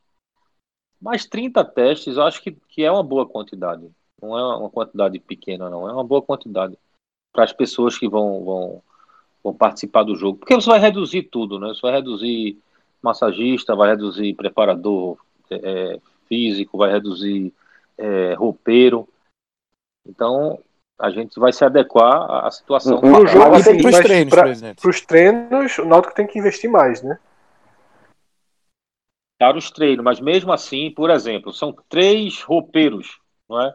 Não tem necessidade de os três. Então a gente faz uma Sim. escala de um roupeiro por cada treino, entendeu? Tem fisioterapeutas, são quatro, então faz uma escala de dois e dois. Então a gente tem que, tem que reduzir para poder é claro vai ter que comprar, vai ter que comprar mais testes. Mas vai ter que comprar Ainda assim fica apertado, né? Porque como é que, você faça uma escala, você, esse, o cara que foi num dia e o, o, outro cara que foi no outro dia, os dois vão ter que ser testados. Né? Exatamente. Não, vai ter que ter. Vai ter que ter. Vai ter que comprar testes. Já tá, já tá, já tá em curso essa compra, já. por exemplo. uma permuta de vou comprar mais barato e ter um anúncio na camisa de um laboratório, por exemplo, alguma não, coisa assim? Até, até, até agora não, não chegou nenhum, nenhum cidadão oferecendo esse tipo de serviço, não, esse escambo, não. Eles querem dinheiro mesmo. É a hora que eles têm para faturar, né? É. Uma coisa que, que você várias vezes hoje deu para perceber, e a gente também tinha percebido com os outros presidentes. Não te incomoda você, que é um cara que pô, senta, faz o planejamento, traça a sua temporada, porque as três competições que o Náutico segue, a gente tem três meses parados e você, enquanto presidente de clube, não tem uma, uma data concreta, mas tudo bem que ter data é muito difícil, mas uma fórmula não tem. E pior, não tem reuniões constantes. Não acha que isso tudo ficou muito solto, não? É, nesses três meses, assim, a gente. Você falou, a Copa do Nordeste não tem uma reunião, não teve uma reunião ainda, para dizer, ó, vamos voltar agora que estão elaborando um plano. O Pernambucano é uma conversa com o Murilo, a Série B é uma vontade, uma carta assinada. Não acha que faltou uma, uma, uma composição maior? Porque enquanto, enquanto é, é, de fora, enquanto pessoa de fora, eu fiquei muito incomodado com, com essa situação do futebol brasileiro. É como se a gente tivesse três meses flutuando assim, sem, sem saber, sem ter a menor noção do, de como vai terminar a temporada. Parece que agora começa a ter uma, uma aceleração, mas me parece que faltou um pouco de, não sei se das federações, da CBF, da Liga, ter uma conversa mais próxima com vocês. O que eu vejo, Fred, é que no início da pandemia, é, ninguém acreditava que ia durar tanto tempo, né? Ninguém viveu esse momento, então achava-se que era algo que ia terminar no máximo em um mês. E não foi, não foi, e não estavam preparados e ficaram todos, a liga, a federação, todos esperando a CBF dar as diretrizes, determinar. A CBF não fez e a gente, a gente como clube cobrava da federação e eles diziam, ó, o que a gente pode fazer é cobrar do governo do estado e cobrar do, da CBF, mas a gente não pode tomar nenhuma iniciativa, né? E de fato, assim, a luta nesses três meses é, era pela vida, né? Eu não sei se você teve alguém da, da família, o próximo que pegou, eu tive a Covid, uma, uma situação séria, a minha foi de média para grave, tive, tive dois internamentos, então, assim, é, quando você luta com a doença, que você sabe que vai ficar bom, você tem certeza que existe a cura, você tem o protocolo de medicamentos, você toma, você faz, e você, você mesmo assim ainda fica ansioso, não sabendo é, quando você vai ficar bom, é, você fica naquela ansiedade. Imagina uma doença que está matando a toda hora, você vê morre 500, morre 600, morre 700, morre mil, morre 2 mil, 30 mil. É, hoje, foram, né? hoje foram mais de mil de novo no país. Pois é, então você fica é, muito, muito apreensivo, né? Eu mesmo fiquei. Não tenho medo de morrer, não, viu? Acho que. Mas eu pensei, rapaz, fui campeão pernambucano com o meu time, fui campeão brasileiro. Eu acho que agora tá bom, já deu, já, já deu aqui na terra, vamos embora. Tô brincando. Ah, tem muita perreia ainda, tem muita perreia. Ah, mas é, tô brincando. chegou a ficar, pensar dessa forma mesmo, assim, nesse nível. De quê? De morte, assim, dessa forma chegou a ser o. Não, não, você não, não, não cheguei a pensar nisso, não. É, eu fiquei apreensivo, fiquei ansioso, a palavra certa é essa. Fiquei ansioso por não saber até que ponto ia evoluir a doença. Então eu comprei um oxímetro e ficava é, aferindo né, a oxigenação do, do sangue, porque a, a, gravidade da doença é justamente essa: você vai perdendo a sua capacidade respiratória e não vai notando. Você acha que está normal e de repente você está com seu pulmão 25, 30, 50, 80% comprometido e, é, e é aí que você vai embora. Né? É, minha esposa é médica, ela, ela me acompanhou, ela também teve a Covid. E a gente passou, passou dias preocupantes, muito preocupantes. Mas em momento algum pensei em morrer, não. De jeito nenhum.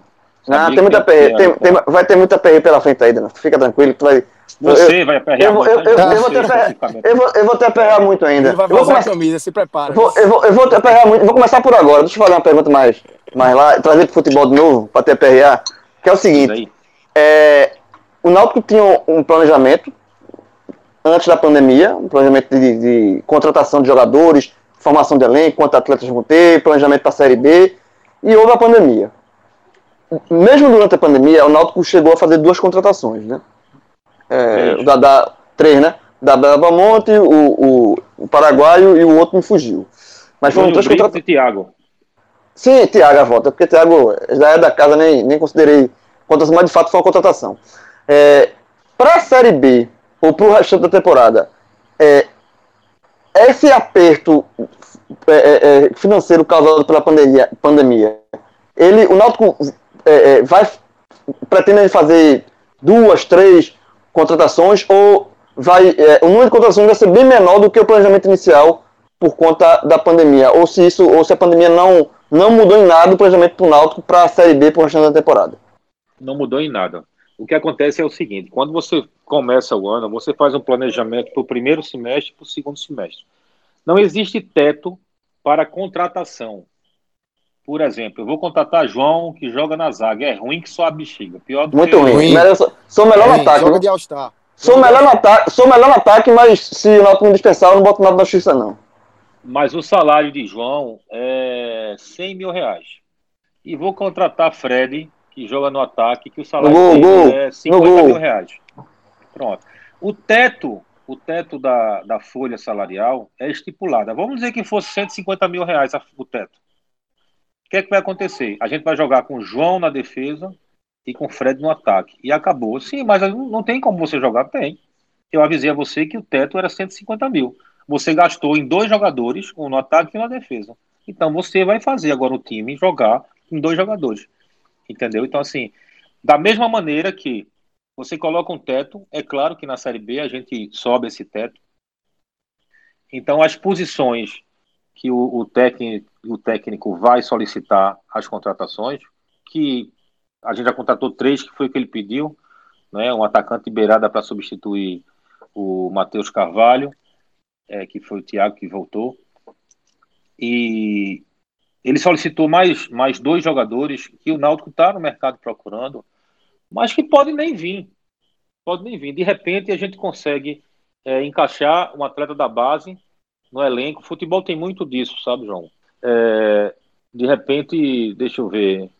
É, sei lá, o próprio Thiago não estava bem com o Márcio Goiano, que não é verdade. Ele estava bem, jogou, mas ele não estava bem com o Márcio Goiano, chega a dar o pouso e consegue encaixar ele melhor. Um exemplo que você pode ser é Matheus Carvalho. Matheus Carvalho no passado era um jogador escanteado e foi recuperado com o Dalpozo. Pronto. Então, isso pode acontecer. A gente pode achar a posição do atleta dentro do elenco. Dentro do elenco, a gente pode pegar um jogador e colocar e dar certo.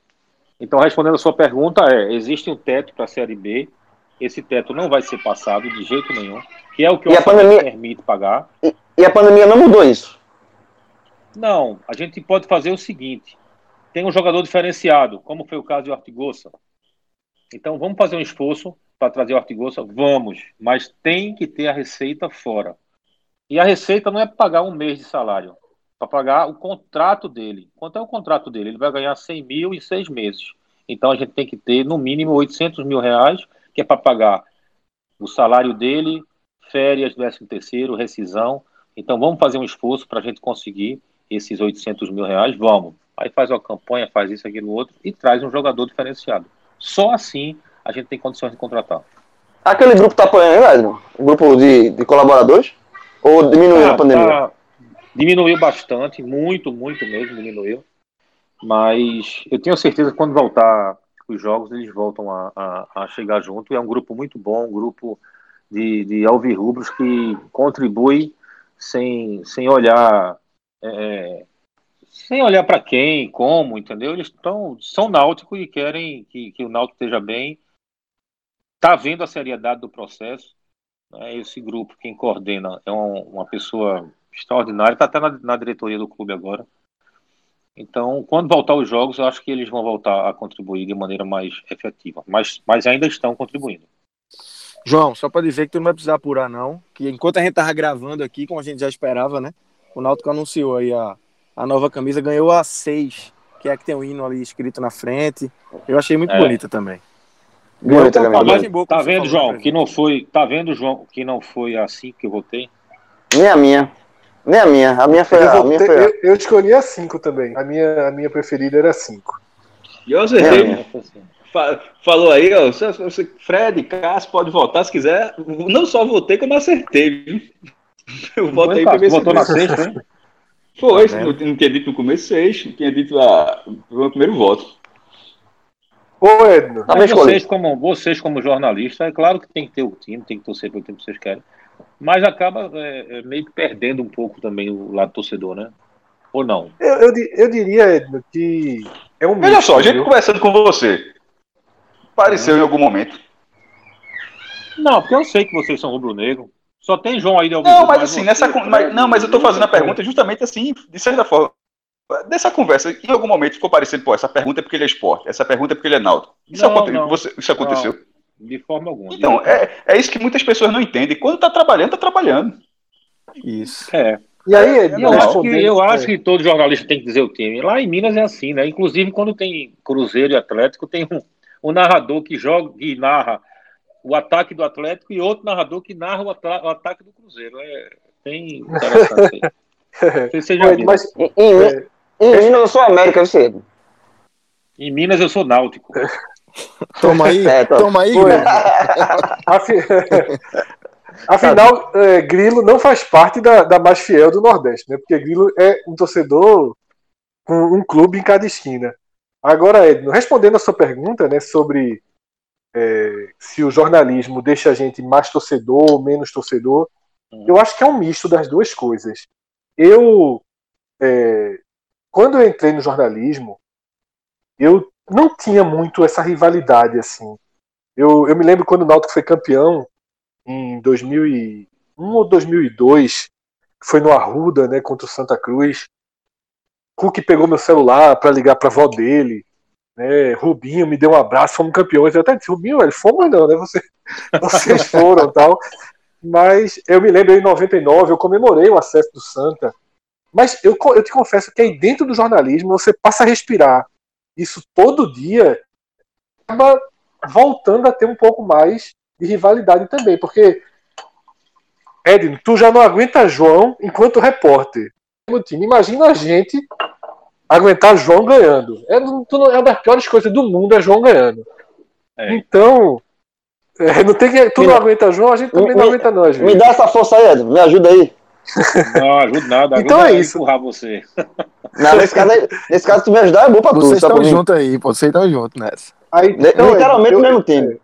A minha conclusão é a seguinte: a grande diferença é que a gente tem um. um- primeiro, consegue dividir melhor, né? Óbvio, quando está entrevistando, quando está escrevendo a matéria de jogo, a gente tem um, um- Eu não sei nem de onde é que vem isso, acho que é com experiência mesmo, com o tempo, que o cara se desliga completamente e. e João já cobriu o título do esporte, eu já cobri o título do Náutico, e na hora você nem pensa. É como se você tivesse um apagão. E uma outra coisa que eu sinto muito é que eu acho que isso acontece inclusive com o dirigente também, com todo mundo que vive mais futebol, é que você aprende a perder melhor. Você. A, a, a forma com que a gente assimila as derrotas, eu acho que é muito mais simples, né? Porque justamente a gente perde, aí 10 minutos depois que perde, já tem que estar comentando, escrevendo, entrevistando. Você, ou você desliga a chave, ou você não consegue, né? Sempre que, tô me, me- que vou nessas, nessas faculdades que me perguntam, eu cito um esporte Grêmio, que o esporte foi eliminado na Copa João Avelange de 2000, que ali para mim foi meu batismo, assim. Eu, no, no vestiário, eu tava cobrindo o Grêmio, né? Então no vestiário, porque aí não é nem, não é nem só ser esporte, os caras assim, com um discurso, sabe, porra, todo tipo de preconceito com o Nordeste, você ouvia, né, completamente diferente os vestiários de antigamente e de hoje, então você ouvia tudo que os caras estavam gritando, assim, Celso Rotti, não... e você agir ali com, com frieza, com normalidade, o cara vai aprendendo e, e isso eu já estou falando de algo que aconteceu há 20 anos, né? Então, pô, se 20 anos a pessoa não, não amadurece isso, é porque realmente não, não dá. Mas eu acho que a essência é essa. Aí eu devolvo a pergunta, Edno. É, como é que mudou? O que é que mudou no Edno torcedor pro Edno presidente em relação a essa ao sentimento, a coisa mais inflamada? É, eu acho que você amadurece realmente, sabe? Assim, é, quando o Náutico perdia, no outro dia eu ficava muito mal, ficava triste, né? Enfim, tem o Náutico várias vezes me deixou triste, na verdade. Mas quando você passa a ter, por exemplo, o Náutico perdeu do Bragantino. Eu fiquei muito mal naquele dia, nos 3 a 1 Muito mal naquele dia. Mas a retomada, quando eu cheguei no hotel, que eu fui jantar com o pessoal, eu disse, rapaz, eu não posso demonstrar não, isso não. Sabe? E não demonstrei em momento algum. Demonstrei confiança, mesmo estando muito mal por dentro, mas demonstrei confiança. Passei para eles que acreditava na, na reviravolta aqui em casa, que não veio. Então, é, eu acho que você. A palavra certa é essa mesmo. Você amadurece no, no, no meio do futebol. E o que você falou é uma grande verdade. Você aprende a perder, né? Assim, você aceita a derrota mais fácil no sentido de, rapaz, perdeu, mas espera aí, tem tenho que dar entrevista, eu tenho que planejar, eu tenho que fazer, tenho que, que demitir, que contratar, que dar uma satisfação para a torcida. Então isso também pesa A chave muito. vira na hora, né? Não tem nem vira. tempo, né? Pra... É. Você, é o que você vira. falou, você perde, mas tem que ter uma... vai, vai, João vai te ligar. Aí é. já tem que estar pronto para para já encarar uma pecinha dessa, ligando. Olha, agora deixa eu fazer uma pergunta do lado positivo. Você no Náutico teve duas grandes conquistas. Tá? O, o, o Náutico com você foi campeão pernambucano, depois de ia fazer 14 anos sem título. O Náutico foi campeão na arena com o maior público da arena em jogos de clube. Foi uma grande festa, um momento é, marcante da história do clube. E no ano seguinte, o Náutico conseguiu um acesso nos aflitos lotado, num jogo dramático contra o Paysandu, que também entrou para a história por todo o cenário do jogo, todo o desenho do jogo, que é, tirou vários tabus do Náutico ali. Acabou com vários estigmas do Náutico ali. Qual das duas conquistas na sua gestão, você como presidente, foi a mais especial para você? A do Paysandu ou a de ser campeão pernambucano depois de 14 anos, de 13 anos? Rapaz, disparada do Paysandu. Disparada do Paysandu. Porque a do Paysandu, você, além de, de ser da maneira que foi, né? além de você exorcizar todo tipo de, de, de, de como é, é, como é que fala, rapaz? De... Estigma, tem um, que não queria morrer na praia, tipo, foi, nos foi tabu e foi estigma. Né? Tabus, né? todo tipo de, tabus. De, de, tabus não é? Você apagou muita coisa ali naquela vitória, entendeu? Você apagou muita coisa de morrer na praia, daquela história do, do, do da batalha dos aflitos. Não, se nossa, fosse o esporte, teria sido todos tabus, não sobraria nenhum. Pronto, concordo, né? Seria todos. Mas é, e, por, e por você ver, ver que, poxa, próximo ano eu vou fazer um planejamento um pouco maior, né? Eu vou ter como fazer algo mais pelo meu clube. Porque é muito difícil, João, você pegar um orçamento de Série C. É muito difícil. Você pegar um clube destruído em todos os sentidos. Eu não estou aqui falando de absolutamente nenhuma gestão. Estou falando de como a gente pegou o clube. Não é você pegar o clube sem credibilidade nenhuma, ser chacota o tempo todo, você escutar de empresário, não, para o Náutico não. Aí você vê o jogador no interior do time da Paraíba, no interior do time de Alagoas, sabe? Sem desmerecer nenhum time, mas você sabe que o Náutico é muito maior do que esses times. E jogador saindo, não, não, no Náutico não, no jogador de base saindo. E hoje você vê totalmente diferente, né? Você vê que o Náutico ele conseguiu construir essa imagem e não se constrói do dia para a noite. Então, é, nesse jogo contra o Paysandu, é claro que no dia eu não vi isso, né? Mas depois eu disse, caramba, é, isso foi muito bom porque se a gente tivesse fazendo tudo certo do jeito que está fazendo e não viesse resultado, não viesse títulos, ia dizer, é, tá bom, como eu escutei várias vezes, a história de Edno é pagar em dia, mas não ganha nada, né? A história de Edno é botar o, o, o, o clube em ordem, mas não é campeão, não é não sei o quê. Então, infelizmente. Deu tempo gente... de tu escutar isso, Edno? Oxe, várias pessoas. Várias Porque pessoas acabou sendo campeão rápido, né? O Pernambucano foi logo no começo da sua gestão, né? É. Torcedor, quando ganha, ah, Edno é o melhor do Brasil, é um deus. Edno para ministro da economia, para isso. Quando perde. eu já li, eu já li isso aí. Ô, Edno, como é que tava a tua cabeça? Economia, eu já li. Ô, Edno, como é que tava a tua cabeça no 2x0? Pai Sandu. Rapaz, eu tava muito nervoso naquele jogo. Quando levou aquele segundo gol de letra, eu disse: caramba, a gente vai perder a classificação aqui. Aí eu estava do lado da minha esposa, ela disse: olha, peça a Deus para fazer o melhor. Não peça para ele ganhar, não. Comece a rezar. E eu comecei a rezar e fui me acalmando, fui me acalmando, me acalmando. Quando fez 2 a 1 um, eu disse: pronto, a gente tem chance de pelo menos ir para os pênaltis. E se fosse para os pênaltis, a gente ia forte. Mas dizer a você que eu estava confiante, tava, não, eu tinha certeza que a gente ia virar aquele jogo, não, não tinha não. Não tinha. E ainda cheguei a pensar, vou fazer tudo de novo, construir tudo de novo, né? Dar zona de novo, ah, meu Deus do céu. né? Aí, quando empatou, graça, aí sim, quando empatou, quando empatou e empatou, aí eu disse, é, todo mundo lembrou da Batalha dos Aflitos, foi na mesma barra, no mesmo lugar e tal. Eu não lembrei nada disso. Eu disse, já vai ser gol. Eu tinha falado com, com o Jean antes do jogo. Jean era um bad boy, né? Aí depois entrou na igreja, casou, enfim, é outra pessoa ele hoje. E ele disse, presidente, eu tive uma, uma conversa com Deus. A gente vai sair daqui classificado. Aí deu um abraço nele e disse, Deus te ouça, Jean. Deus te ouça. E pronto. E quando ele pegou a bola, eu disse, vai ser gol. Na hora eu disse, vai ser gol. Nem pensei em duas coisas. Nem pensei em duas coisas. Disse, vai ser gol. E ele bateu e fez o gol. Aí me levantei para ir no banheiro e encontrei até Ralph na, na, na, fila do banheiro.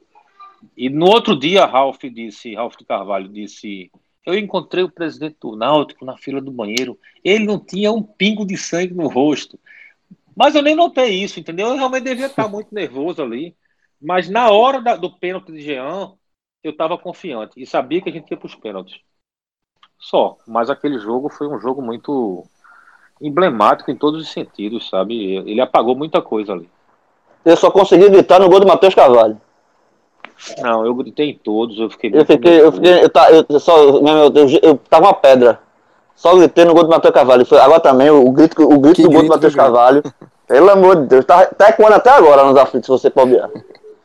É, eu, eu acho que foi justo aquilo ali. Todo mundo diz que não foi pênalti, não foi, mas foi. Foi. Vai. Foi. Marcou, foi. Cal. Ô, ô, ô Edno, é, a gente tá assim, tá encaminhando. É cal, tá né? Cal. Cal, tá cal, tá na cal. Tá na cal. tá na cal. É, presidente, a gente tá encaminhando, tá encaminhando já pra, acredito para o final do programa. E aí a gente falou muito, tocou no assunto, é, falou muito nela e, e, não, e não perguntou sobre ela, que foi a questão da Arena Pernambuco. A gente falou na Arena Pernambuco nesse, ao longo desse programa várias vezes. É, e a gente sabe que o Náutico passou um, um, período na Arena bem complicado, voltou aos aflitos, foi uma, uma, uma volta muito comemorada por todos os alvirrubros, de 10 em 10 alvirrubros, todos comemoraram essa volta aos aflitos. É, mas a Arena continua existindo. E a gente também falou nesse programa do, da receita do Fortaleza, que o Fortaleza consegue angariar outras receitas com a sua torcida e tem o Castelão, que o Náutico não tem, né? tem, tem esse diferencial que no Castelão o Fortaleza consegue grandes públicos e com isso grandes receitas. É, vamos pós-pandemia, tá? Porque nesse período, nesse, início, vai ser todos os jogos sem torcida, então essa pergunta não cabe. Mas numa, num momento, quando tiver vacina, quando tiver todo mundo podendo voltar aos estádios, essa, essa relação Náutico Arena, é, Arena, ela pode, em algum momento, não dizer que o Náutico vai mudar o mando de campo. Náutico, o mando de campo Náutico é nos aflitos. Mas é, esse ranço pode ficar diminuído ao ponto de o Náutico negociar um jogo ou outro, dois jogos para o Náutico ter essa receita, uma parte da receita que Fortaleza, por exemplo, tem, o Náutico não pode ter por conta do, seu, do tamanho do seu estádio. Existe. Como é que você pensa? Como é que você pensa a relação do Náutico com a Arena Pernambuco para o futuro? Veja, eu acho muito difícil. O, o, torcedor do Náutico ele foi muito maltratado na arena. Eu vejo a arena, como você falou, um jogo pontual, que você queira fazer uma receita. Eu até entendo. É, se a gente tivesse colocado aquele jogo do Paysandu, por exemplo, não tinha dúvida que ia dar de 30 a 40 mil pessoas lá. Mas o objetivo não era aquele, né? Eu ganharia, sei lá, vamos botar 2 milhões de renda. Acho que nem isso, um milhão de renda. E perderia o acesso né? Não sei, eu, eu realmente é, não tenho ranço com a Arena. Eu não, não tenho nenhuma, nenhuma afinidade com ela, é diferente. É, eu não, eu não, eu sei as limitações dos, dos aflitos e falando é, é, bem bem centrado assim, se existir uma possibilidade do Náutico fazer um jogo numa Série A, por exemplo, Náutico e Flamengo, a gente sabe que a torcida do Nordeste aqui é, vai muito para o Flamengo, e que exista uma negociação para que o Náutico ganhe dinheiro nesse jogo, eu não vejo por que não ir, não vejo por que não ir. Mas é, a casa do Náutico é os aflitos, vou dizer a você que 90% dos jogos vão ser disputados nos aflitos, nesse contexto que eu estou falando para você. Então seria realmente jogo pontual. Ah, e uma final? Eu não levaria para a arena, eu levaria para os aflitos. Ah, mas você vai perder receita. Concordo, você olhando para o lado financeiro perde realmente. Nenhum é, administrador, nenhum gestor vai ser capaz de, de, mostrar que nos aflitos a gente tem, tem mais receita do que lá na arena. Não tem. Não tem por todos os sentidos é, é, por público, bares, enfim, tudo. É, mas é, é, só seriam jogos bem pontuais, bem trabalhados, bem. Senão, não tem sentido, não. A Série B, por exemplo, toda na, nos aflitos. A Série B, inicialmente, toda, nos aflitos. Toda nos aflitos. Presidente, é, para a gente encerrar, a gente tem sempre pedido que, que os presidentes falem um pouco como é que estão os dias aí nesse período de quarentena. Você já falou aí do, do drama que viveu com, com o coronavírus. Passado esse, esse problema, como é que estão teus dias? Como é que está a tua rotina? Você tem seus negócios próprios, tem que administrar também o náutico. Como é que você tem se virado para fazer esse home office aí? Como é que está sendo tua rotina nesse momento tão difícil que a gente tem vivido? É, nessa, nessas últimas semanas, essas duas últimas semanas, é, tá até mais tranquila. Eu tenho conseguido marcar reuniões presenciais no Náutico. A gente, claro, é, se limitando ao distanciamento, é, ao número de pessoas, três, quatro pessoas no máximo, mas facilita bastante. E a gente tem se comunicado muito, muito, muito é, via Skype, via lives aqui, via videoconferências. Né? Praticamente todo dia a gente faz uma videoconferência com o departamento de futebol, o departamento jurídico, com o marketing. Então, a, o, o, departamento que mais trabalhou nessa pandemia foi o marketing, por incrível que pareça, né, porque os outros estão meio, meio parados aí, o jurídico, o RH, enfim. Hoje está mais tranquilo, hoje está mais tranquilo. O que me preocupa muito, eu sou empresário, todo mundo sabe, né, a, a minha empresa, ela caiu consideravelmente o faturamento, em torno de 70%, é uma coisa muito preocupante. Então, eu passo o dia, passo noite vendo em que diminui o custo, como, onde. Né? Eu tenho um filho de seis anos que está fazendo vídeo aula, também é uma luta para ele fazer vídeo aula. Imagina para a professora, né? Se para o aluno é, imagina a professora que tem que comandar 25 ferinhas dessa. Mas a gente está se virando, está se virando e está passando, né? Eu, eu acredito, sabe, é, Fred, João, todo mundo, que a gente não vai mais voltar ao normal que era normal esse ano. Não vai. Vai ter outro tipo de normal, vai ter outra, outra normalidade.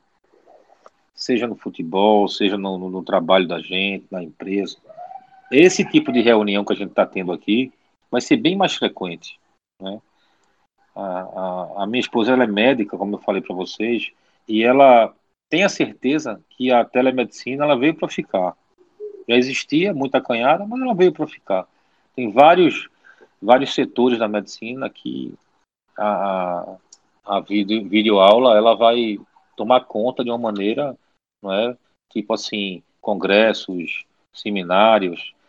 E assim vai ser em todos os departamentos, um de vocês, no jornalismo, na rádio. É, é muito a, a, tecnologia ela, ela facilita muito a vida da gente. A gente não consegue usar, eu acho que nem, sei lá, nem, nem 40% do que tem disponível aí no mercado. Então é isso. Eu acho que quando a gente voltar ao normal, é como eu estou falando, vai ser um normal diferente. Não é o normal, normal. Então é isso, presidente. Mais uma vez, muito obrigado pela atenção com a equipe do 45 Minutos e força aí para vencer essas batalhas. É, obrigado, Cássio, Fred, João. Rodrigo Carvalho, que está nos trabalhos técnicos.